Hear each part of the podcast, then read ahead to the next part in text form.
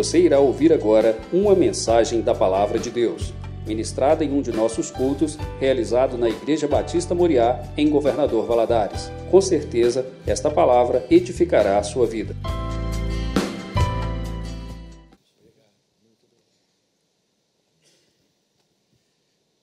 Boa noite para todos.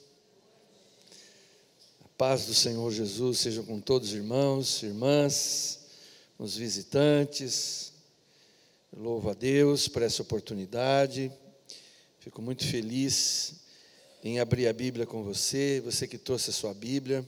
Abra comigo lá no Evangelho segundo Lucas. Evangelho de Lucas, capítulo de número 13. Aleluia.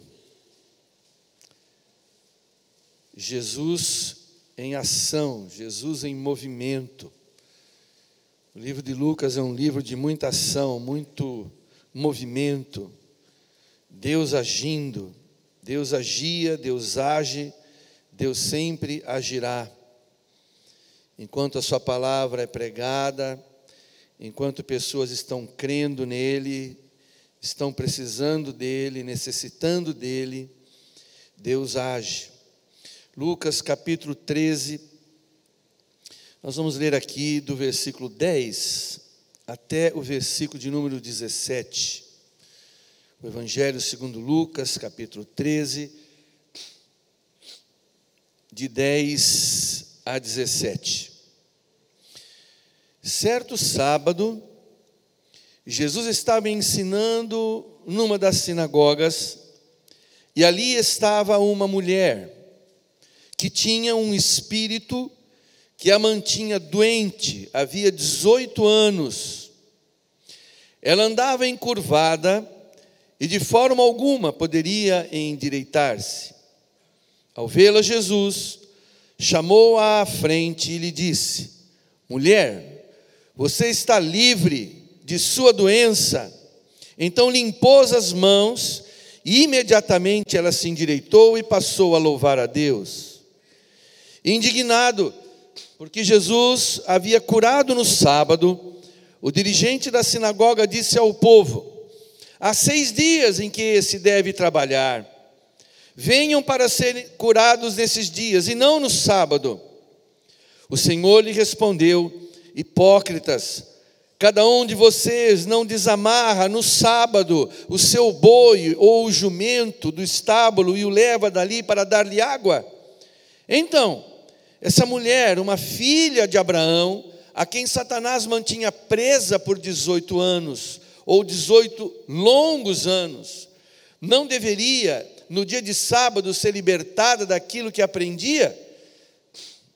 Tendo dito isso, todos os seus oponentes ficaram envergonhados, mas o povo se alegrava com todas as maravilhas que ele estava fazendo. Amém. Vamos orar, deixa sua Bíblia aberta, vamos orar. Paizinho querido, nós nos sentimos muito confortáveis nesse lugar. A tua presença nos dá conforto, nos dá segurança. Senhor, sem a tua presença, sem o teu conforto, sem o teu amor, o que seria de nós? Por amor do teu nome, enquanto a Deus nós estivermos lendo esse texto e compartilhando esse texto,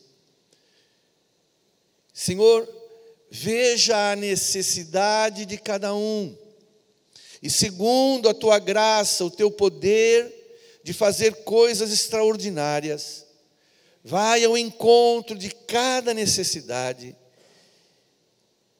Ó Deus, derrama fé em nossos corações, para que possamos crer naquilo que o Senhor fez, como naquilo que o Senhor faz. E pedimos, Pai, por favor, ajuda o pregador dessa noite, cobre-me com teu sangue, coloca as tuas palavras na minha boca. Permita, Senhor, que essa palavra verdadeiramente não volte vazia, porque há um desígnio para essa noite. O Senhor designou algo para esta noite. E que esse desígnio seja cumprido cabalmente, Senhor, em sua plenitude. É o que nós te pedimos, em nome de Jesus. Amém. Meus queridos, a primeira vez que eu fui a uma igreja evangélica, eu ainda era criança. Eu frequentei a igreja por 14 anos, mas não foi suficiente para que eu tivesse um encontro com Cristo. Ir a uma igreja ou pertencer a uma igreja não é suficiente para que alguém tenha a sua vida afetada por Cristo. E eu vou me atrever e vou um pouco além. Ser frequente a uma igreja por muitos anos, por muitos anos, pode até mesmo dificultar com que uma pessoa tenha um encontro com Deus. O costume, o hábito, nós vamos nos afeiçoando do lugar, nós adquirimos o palavreado, nós adquirimos a cultura da igreja, do evangelho. E há pessoas que passaram anos, muitos anos dentro da igreja e nunca tiveram um encontro com Deus que afetasse de maneira definitiva a sua vida. Esse texto que nós acabamos de ler aqui, o assunto central é o fato de Jesus haver curado num sábado. Então, a priori, esse texto tem muito a falar ao judeu, que com sua religiosidade na época, valorizava muito mais as tradições do que o poder de Deus. Era mais importante o horário do culto, o andamento do culto, as etapas do culto, as participações já marcadinhas do culto, nada poderia sair do lugar. Dentro da mentalidade judaica dos tempos de Cristo, a religião era um monopólio do homem. Era o homem quem dizia o que ia acontecer no sábado, e nada poderia fugir a isso que já estava programado. Não havia espaço para o sobrenatural. E Jesus, nesse dia, nesse sábado, estava lá. E ele nota a presença de uma mulher encurvada. Nós não sabemos se ela estava sentada, se ela estava em pé, se ela estava encostada, mas ela chama a atenção de Jesus. Ela pode não ter sido notada durante anos por todos aqueles que dirigiam aquela sinagoga, mas Jesus entrou ali e imediatamente ele nota aquela pessoa encurvada. Provavelmente ela frequentava aquela sinagoga há algum tempo, ou ela desejava participar eh, normalmente das reuniões, mas ela não podia. Então Jesus faz o que? Ele quebra aquele protocolo, ele chama a mulher à frente e diz: Você está livre impõe as mãos sobre ela e ela fica curada instantaneamente. Isso o texto está dizendo.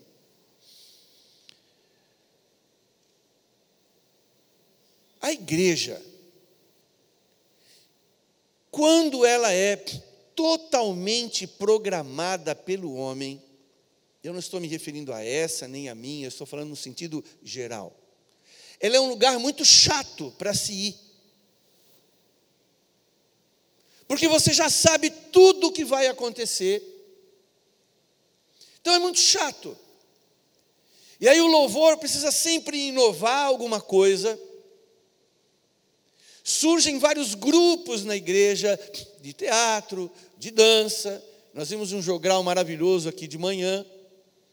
E sempre há alguma novidade, sempre há uma coisa interessante. A minha igreja não foge a essa regra.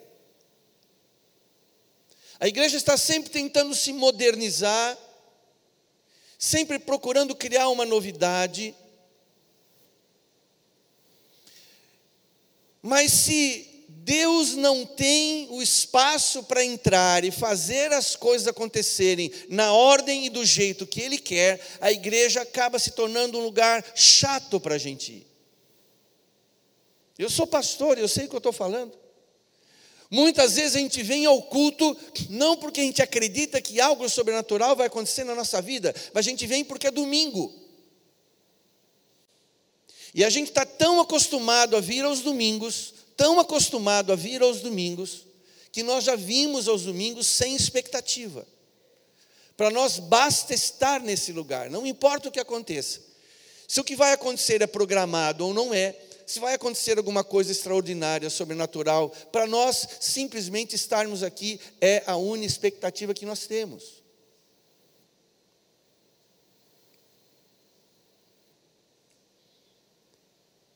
Jesus estava naquele ambiente. Ele nota quem ninguém nota. Ele é atraído por pessoas desinteressantes. E ele se revela àquela mulher como um Deus todo-poderoso. Essa mulher encurvada, ela não está ali por acaso. Aliás, os evangelhos, a Bíblia toda, mas especialmente os evangelhos, as narrativas do evangelho, do evangelho elas estão jogadas ali. Ah, não há um estilo definido de literatura para os evangelhos, porque são algumas narrativas permeadas de alguns discursos, uma reportagem como se fosse um, um jornal onde as sessões estão ali montadas.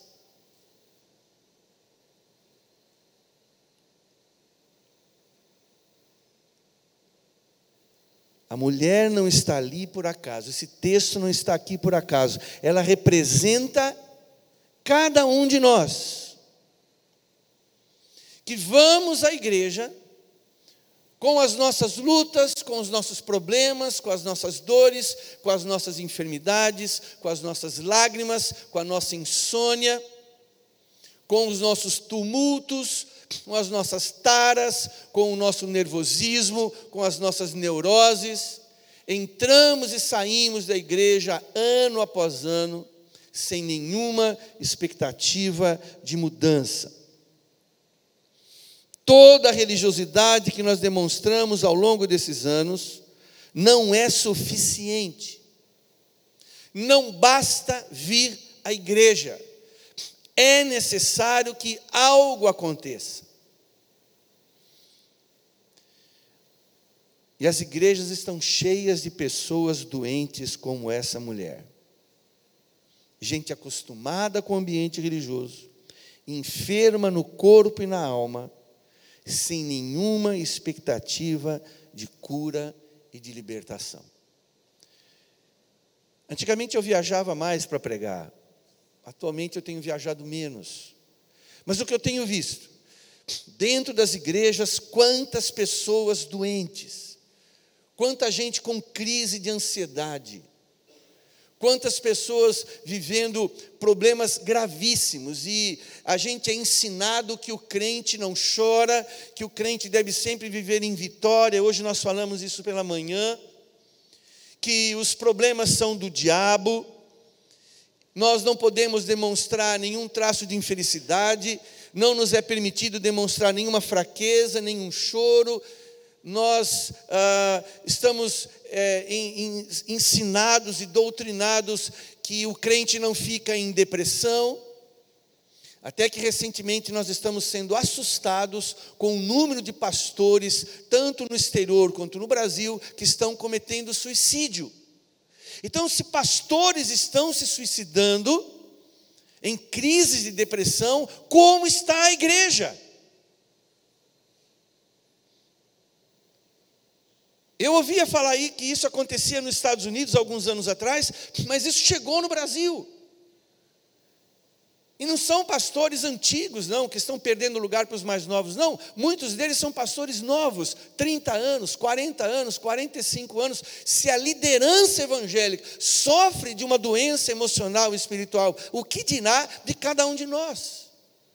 Dentro da igreja, conhece a Bíblia, foi tocado por Deus, aprendeu de Deus, senta no banco da escola dominical, tem várias Bíblias em casa, já participou de retiro, de aconselhamento, já foi visitado, participou de congressos. Quantos congressos? A mulher encurvada na sinagoga. Nenhuma expectativa de cura e libertação, mas Jesus naquele sábado, estava lá. E Jesus quebra o protocolo. Jesus muda o ambiente. E Jesus altera a ordem dos acontecimentos. Jesus enxerga quem ninguém enxerga. Ele atrai, ele se, ele, ele, ele se sente atraído por pessoas que naturalmente repelem os outros. E eu gostaria de observar com você alguns destaques que Lucas faz, inspirado pelo Espírito Santo, nesse texto. O primeiro destaque que a gente percebe aqui é o estado que essa mulher se encontrava. Lucas 13, verso 11, diz assim: Ali estava uma mulher que tinha um espírito que a mantinha doente havia 18 anos. Ela andava encurvada e de modo nenhum podia endireitar-se. Versículo 16: Esta mulher, uma filha de Abraão, a quem Satanás mantinha presa por 18 longos anos. Ele destaca uma mulher encurvada. No original, essa palavra encurvada significa fraqueza, debilidade. Ela estava fraca, por isso ela estava curvada, ela estava débil.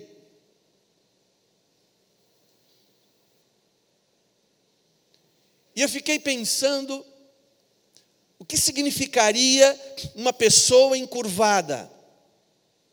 Uma pessoa encurvada, ela só consegue olhar para o chão para a terra, e ela não consegue olhar os outros nos olhos. Eu imagino essa mulher entrando na sinagoga, sem saber, ela via assim as pessoas da cintura para baixo. E ela conseguia apenas enxergar o chão para ela não tropeçar. Isso representa muito bem a geração de hoje. Pessoas adoecidas por dois motivos. Primeiro, o materialismo. Só vê o chão, só vê a terra, só vê onde pisa, só vê as coisas físicas, só vê aquilo que ele pode pisar, só vê aquilo que o dinheiro pode comprar. Nada há mais adoecedor do que um espírito materialista. Nós somos uma geração terrivelmente capitalista e materialista. Nós atribuímos valor a nós mesmos a partir daquilo que a gente tem, a partir daquilo que a gente compra, a partir daquilo que a gente adquire, que a gente possui. Isso nos torna cada vez mais apegados a esse mundo. Desde que eu cheguei aqui na igreja, eu tenho ouvido falar do céu, do céu, do céu, da glória. Nós cantamos isso, mas a nossa vida prática denuncia que isso é apenas retórica. O nosso apego às coisas da matéria ainda é muito forte. É impressionante como nós somos bombardeados, quem acessa a rede social, quanto marketing, gerando em nós necessidades que nós não temos. E nós muitas vezes compramos bens de consumo baseado em propaganda, que cria em nós uma necessidade que a gente não tem. Quantas pessoas estão encurvadas porque elas nunca conseguem satisfazer-se pelas coisas que elas compram, porque as coisas que nós compramos e que adquirimos não têm a capacidade de preencher os vazios da nossa alma. E quanto mais se encurva para saber o que tem de novo, quanto mais se encurva para saber qual é a última moda, qual é a última de tecnologia, mais encurvados nós ficamos. E outra coisa que a pessoa encurvada me diz, ela não consegue olhar os outros nos olhos. O que faz com que a gente desvie o olhar do olhar dos outros, nada mais é do que um sentimento de culpa. Há muita gente nas igrejas doente por materialismo e por sentimento de culpa. Eu trabalho com aconselhamento, com visitação. Nesses últimos anos, conversando com pessoas, o Espírito Santo toca o coração, e elas começam a dizer: Pastor, eu, eu vim aqui, eu não ia falar isso.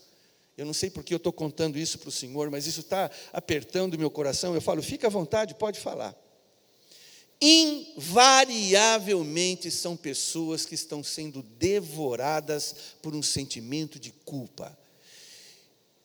Existe uma culpa que é real, uma culpa que é relacionada à gravidade do erro que alguém cometeu, mas existem culpas que são culpas atribuídas.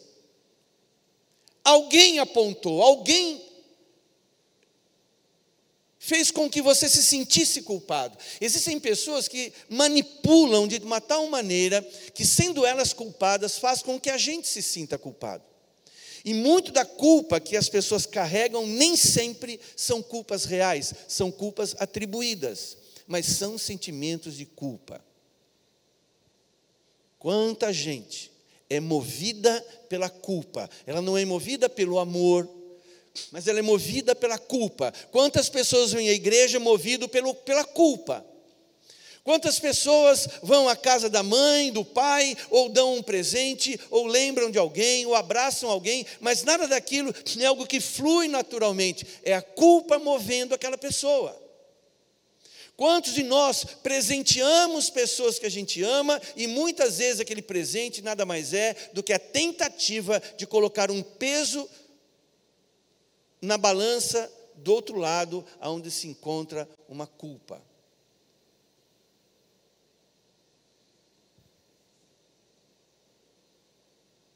Talvez você tenha entrado hoje aqui encurvado por um desses dois motivos, ou pelo menos por alguma coisa que se assemelha a isso, ou talvez até pelos dois. Mas anime-se, esse não é um dia qualquer não é um culto qualquer. Jesus está aqui. Não basta vir à igreja, é necessário um toque de poder. E Jesus deu um toque de poder naquela mulher. Ele toca aquela mulher. Sabe, muitos de nós chegamos à igreja e a gente sente o ambiente bacana, sente o poder da palavra, sente que há uma sabedoria por trás daquilo que é cantado, daquilo que é pregado. Mas nós temos que entender que se um lugar como esse chama casa de Deus, Deus está presente. E se Deus está presente, Ele quer resolver os problemas que pesam na sua consciência, que atraem você para o pecado, que quebram muitas vezes a sequência da obra que Deus está fazendo na sua vida. É necessário que você venha com o seu coração aberto, é necessário que você saia de casa com expectativa, porque a religião não pode fazer nada por você, mas Jesus Cristo pode. A igreja talvez não consiga fazer nada por você, mas Jesus Cristo pode. Talvez você seja uma pessoa que não seja tão interessante para as pessoas da igreja, mas para Jesus você é. Talvez as pessoas da igreja nem tenham notado que você está aqui há um mês, ou dois, ou três, mas Jesus sabe exatamente o primeiro dia que você chegou aqui.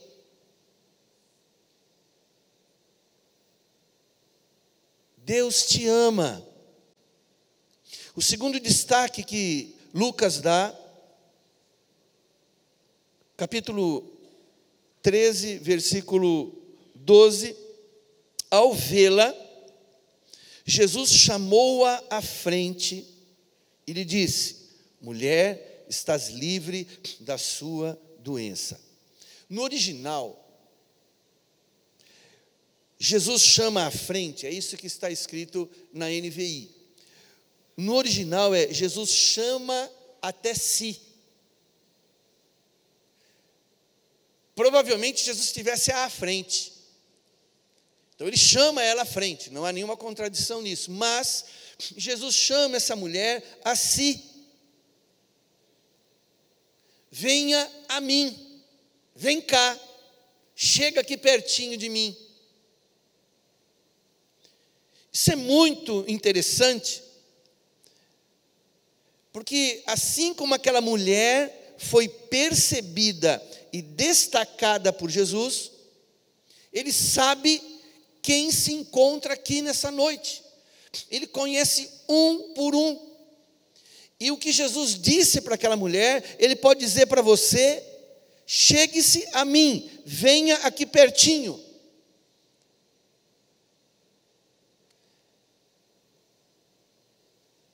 Você precisa mais do que uma religião, mais do que uma igreja, mais do que uma reunião de domingo para ir.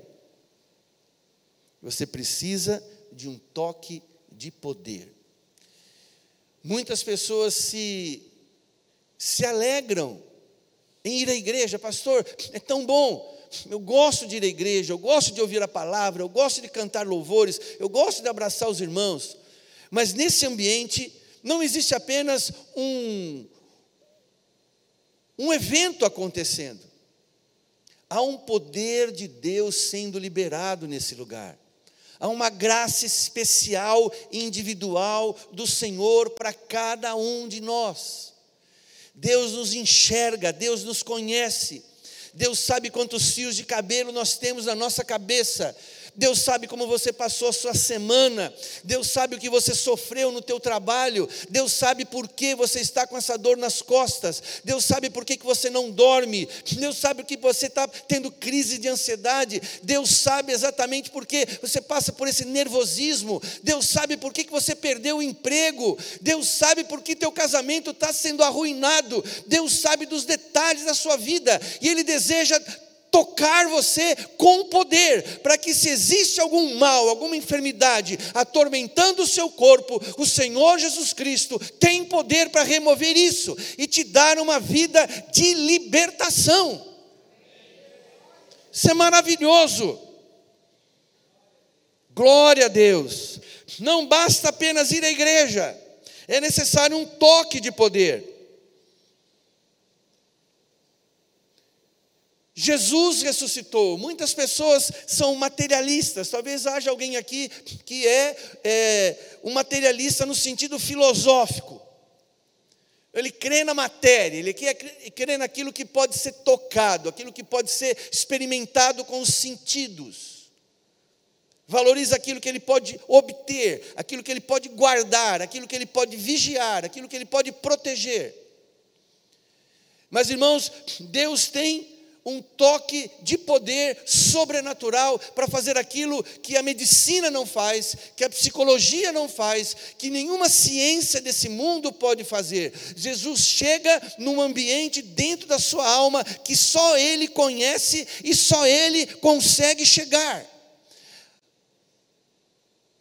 A palavra de Deus penetra a ponto de dividir alma e espírito, juntas e medulas, e ela é poderosa para discernir os pensamentos e os propósitos do nosso coração.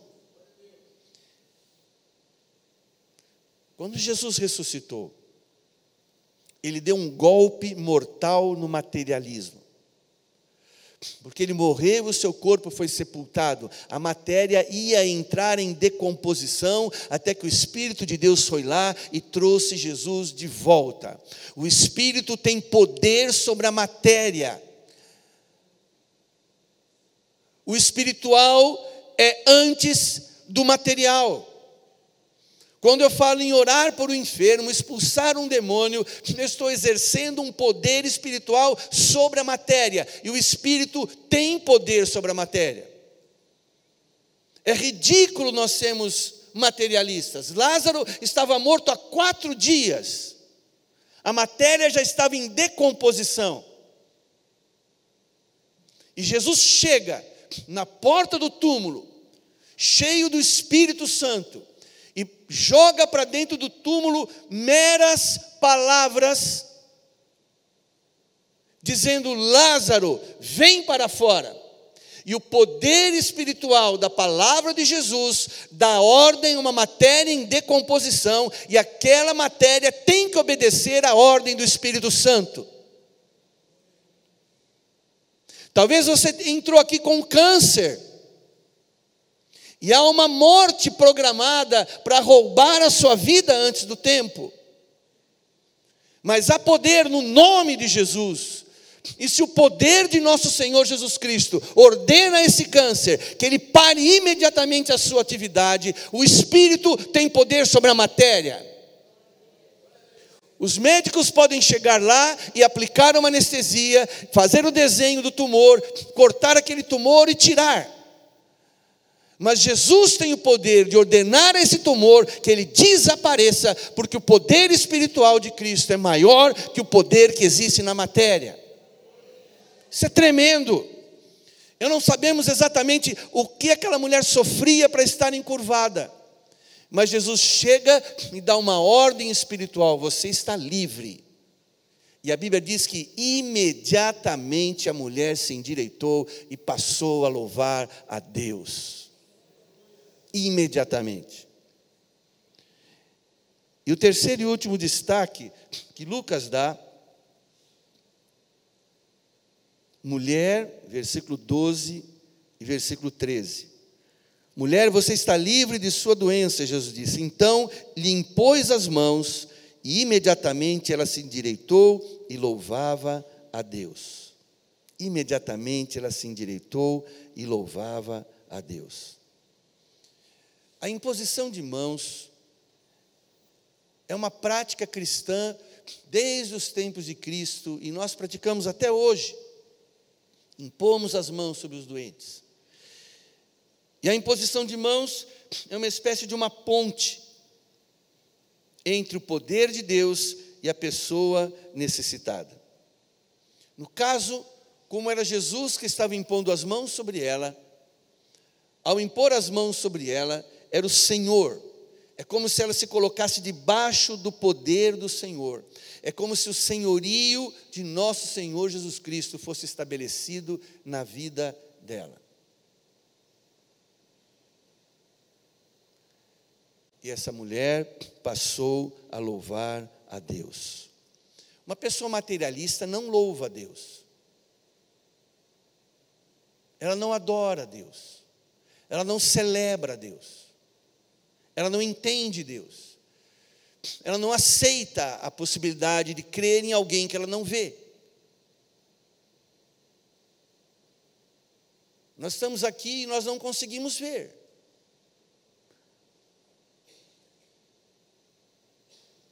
Quando Jesus ressuscitou, Tomé não estava lá, chegou depois. Quando ele chegou, Jesus disse: Tomé, vem aqui, coloca o dedo na minha ferida, coloca o dedo do meu lado. E quando ele viu o Senhor, ele disse: Meu Deus, meu Senhor. E Jesus disse: Mas porque me viste, creste? Felizes são aqueles que não me viram, mas creram. Aleluia. Eu quero concluir dizendo: não basta ir à igreja, é necessário receber um toque de poder. Muitas pessoas estão na igreja sofrendo problemas há anos, vivendo amarguradas, problemas familiares que se arrastam há anos, estão aí já com uma bateria de remédios para tomar. E eu tenho aprendido nesses últimos tempos que os remédios não foram feitos para curar a gente, eles foram feitos para remediar a gente. E você pode reparar que tem sempre remédios novos que eles chamam de última geração. E nós começamos a ficar dependentes deles. Eles não curam, eles remediam, eles atenuam sintomas, mas só Jesus Cristo pode curar. Ele não somente pode, como Ele quer curar. A Bíblia inteira diz isso. Lá para os israelitas, o Senhor dizia: Eu sou o Senhor que te sara. E várias vezes nos evangelhos a Bíblia diz: E Jesus foi e curou a todos. Muitas pessoas perguntam, pastor, será que Jesus quer me curar? Eu nunca tive dúvida, Ele quer curar você. Você crê que pode ser curado? Você realmente quer ser curado?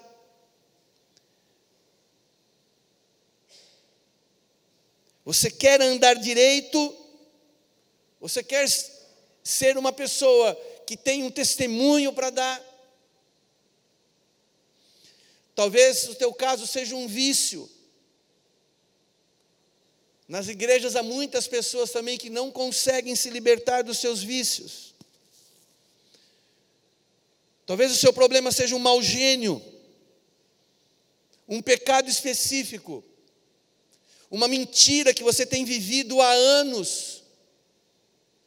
Você enganou muitas pessoas, você ocultou durante muitos anos, você percebe que tem sido bem sucedido em esconder durante todo esse tempo um problema, mas você não consegue lidar com isso dentro do seu coração, é uma coisa viva que está dentro de você.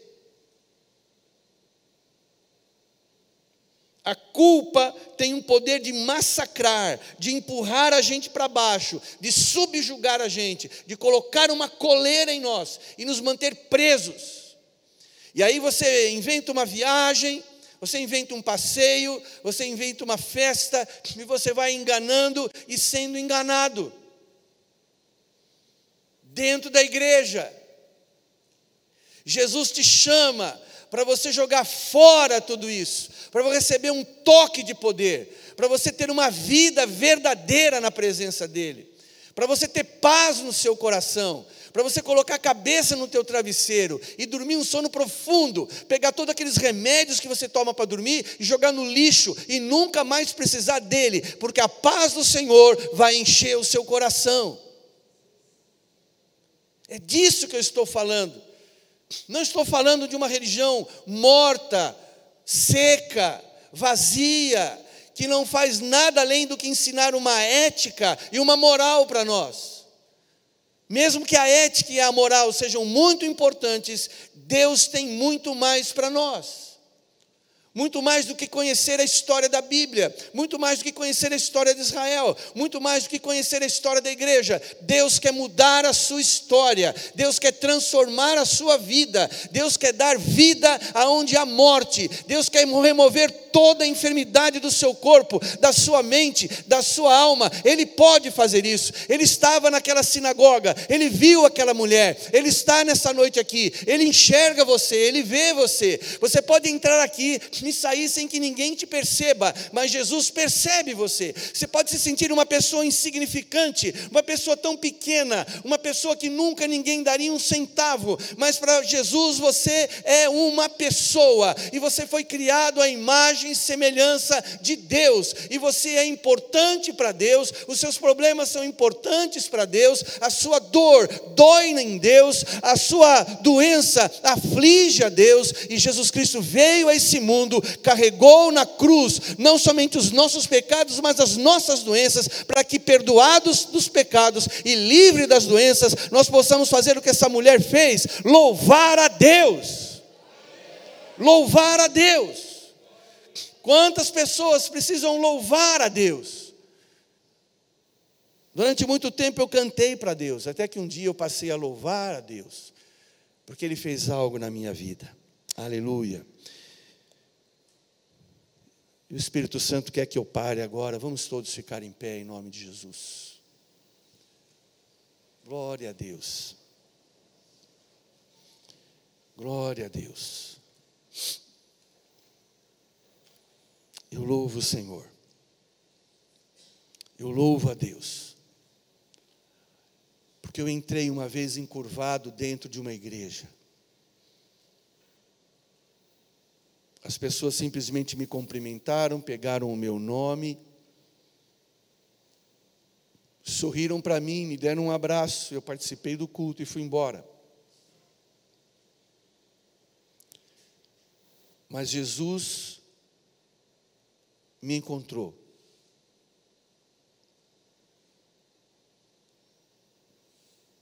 Lá na periferia de São Paulo, Rua Adelfa de Figueiredo 241, Fundos, num domingo em março de 1981, um toque de poder mudou a minha vida. Um toque de poder. Quantos nessa noite vieram aqui e só você sabe o quanto você tem sofrido?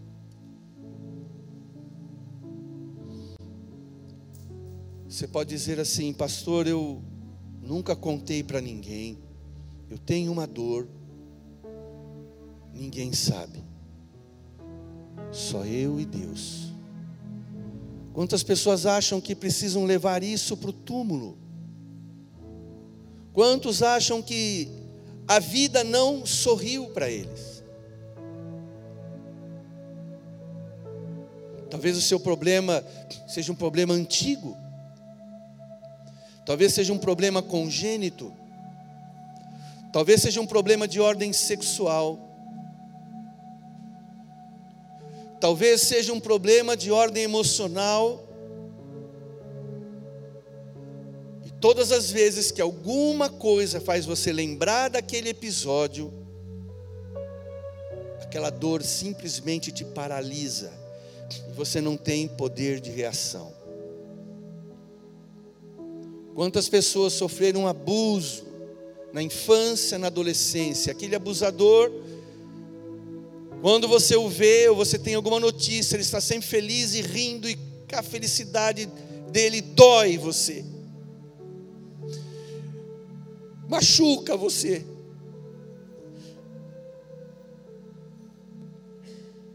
E você se sente culpada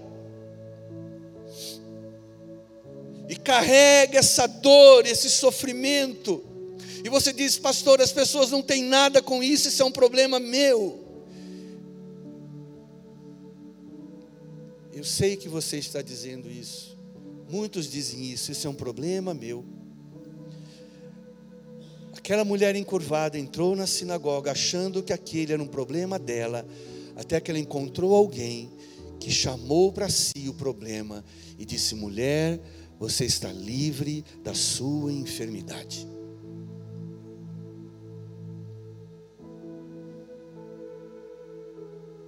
Talvez você esteja com exames marcados, com uma cirurgia marcada. Talvez hajam pessoas aqui consultando há muito tempo o psiquiatra e você está com vários remédios, um para tomar de manhã, um para tomar à noite um outro que você toma durante o dia ou no final de semana. Quantas pessoas estão escravizadas e você sabe que esses remédios não melhoram você. Muitos médicos tentam ali aquela tentativa e erro, tentativa e erro, e você vai se intoxicando de todo tipo de medicamento que não resolve absolutamente nada. A casa de Deus é casa de oração é casa de poder, é casa de manifestação do Espírito Santo em favor de quem sofre, em favor de quem sente dor, em favor de quem está sofrendo. Há pessoas que estão sofrendo um luto já há muitos anos, desde que você perdeu aquele ente querido, isso dói. E você muitas vezes vai lá, no seu armário e pega algumas fotos e você se tranca e você chora e aquilo dói, aquilo dói, e você sabe que isso faz mal e você sem saber alimenta ainda esse problema. E você anda curvada, curvado por causa disso. Eu poderia fazer aqui uma lista de coisas que encurvam as pessoas, mesmo que elas vão à igreja, não basta ir à igreja é necessário um toque de poder. Eu creio que enquanto estou falando aqui, Deus está colocando esperança no seu coração. Algo está se movendo dentro de você, Você diz: será que é possível? Eu creio que eu posso mudar, eu creio que eu posso me ver livre disso, eu creio que Deus pode fazer algo assim na minha vida também. Se é você essa pessoa, se Deus está falando com você nessa noite, essa é uma simples mensagem, uma mensagem bem simples. Não há nada de especial, não é um estudo detalhado, não há muito mais o que dizer. Mas se você precisa de um toque de poder, e você sabe que precisa, eu vou fazer um desafio para você. Venha até aqui à frente, saia da onde você está. Nós vamos orar por você. Os pastores vão estar orando por você. Venha até aqui à frente em nome de Jesus. Pode vir. Pode vir em nome de Jesus. Oh, aleluia. Pode vir. Não tenha nenhum receio. Deus tem algo tremendo para fazer hoje, eu creio nisso.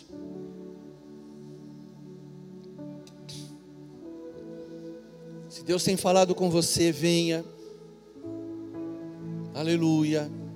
A libertação. Glória a Deus. Glória a Jesus. Pode chegar um pouquinho mais para frente para caber as pessoas que estão vindo pelos corredores. Aleluia. Glória a Deus. Glória a Deus. Obrigado, Jesus. Que Deus maravilhoso.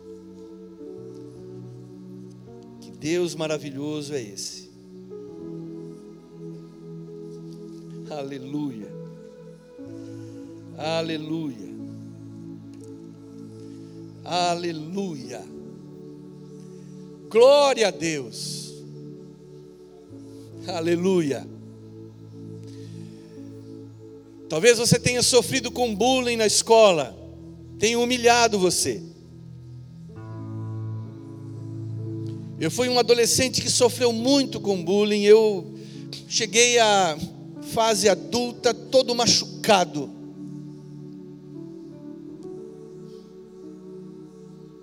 Com dores na alma, com vergonha. Meus amiguinhos entravam na quadra para jogar bola e eu ficava do lado de fora, porque eu não suportava chamarem a mim com os apelidos horríveis que eles colocavam em mim minha alma era doente, eu era uma pessoa retraída. Alguns achavam que eu era mudo, porque eu praticamente não falava, falava estritamente o necessário.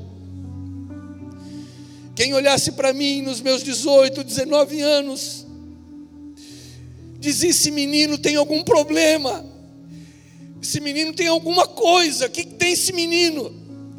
E quando eu cheguei aos meus 20 anos, a vida era tão horrível para mim, que eu pensei muitas vezes no suicídio. Quantas vezes ali em São Paulo eu me dirigi ao viaduto do chá e me debrucei ali naquele lugar e olhava os carros passando lá embaixo e eu fantasiava o meu corpo sendo atirado ali naquele asfalto. Depois eu imaginava a sirene da ambulância, os carros parando em volta, as pessoas se aproximando. Quantas vezes eu cheguei no túnel do metrô e vendo aquele barulho do ferro com ferro dos trilhos, e eu pensei, é aqui que eu vou colocar um fim. Eu ia à igreja, e quantas vezes eu pensei em me matar dentro do culto Enquanto o pastor pregava sobre o Salmo 23, eu imaginava como a minha vida ia ter um fim, porque a minha vida era insuportável. Mas Jesus me encontrou, aleluia. Ninguém me notava, mas Ele me notou. Ninguém se importava comigo, mas ele se importou. Meus pais haviam se separado duas vezes. Eu fui criado com a minha avó. E eu era tão antissocial que as pessoas não se aproximavam de mim. Todos os meus amigos tinham suas namoradinhas. e eu enfiado dentro da minha casa. Essa é a minha história. Mas Jesus apareceu. Oh, aleluia. E aos 21 anos de idade eu abri meu coração. E até hoje já se passaram 38 anos, 39 anos. E o que ele fez por mim. Alamachurianda Lamanassi. Glória a Deus. Conversa com Jesus agora, diz qual é a sua dor, diz para ele. Glória a Deus.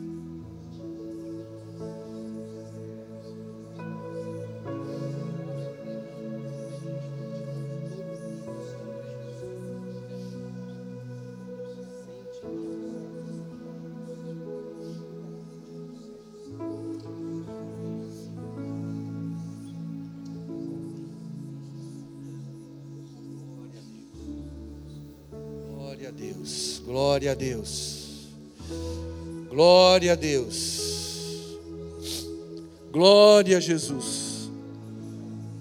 Coloque a mão sobre o seu coração.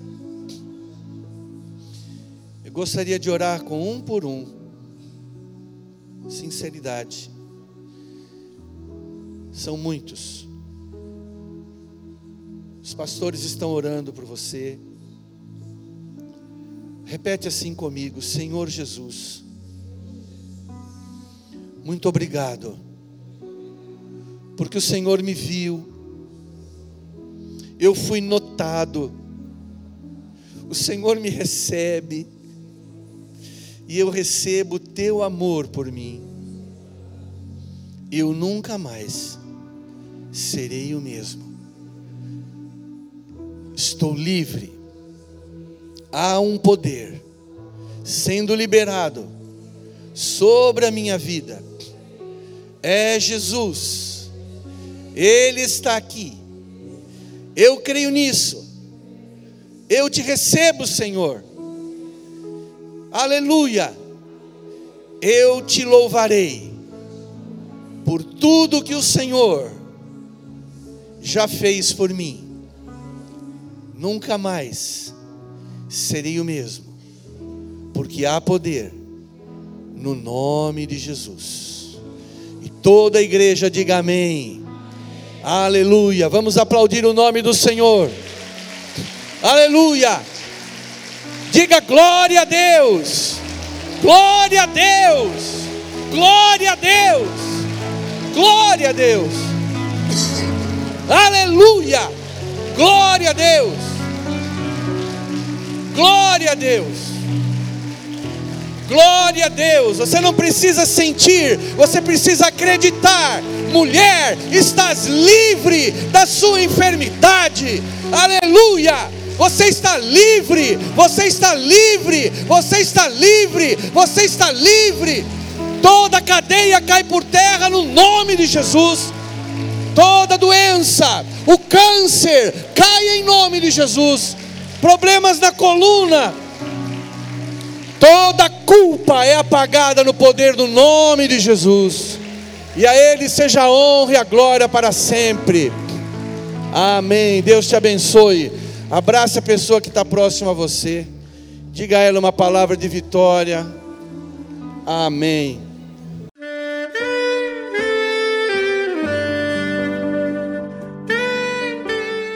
Querido amigo, Deus se interessa por você. Ele conhece as circunstâncias atuais da sua vida. Não hesite em buscá-lo. Em Jeremias 33, versículo 3, ele nos diz: Clama a mim e responder-te-ei, e anunciar-te-ei coisas grandes e ocultas que não sabes. Esperamos que a mensagem ouvida tenha falado ao seu coração e que você e sua família sejam abençoados pelo Senhor Jesus.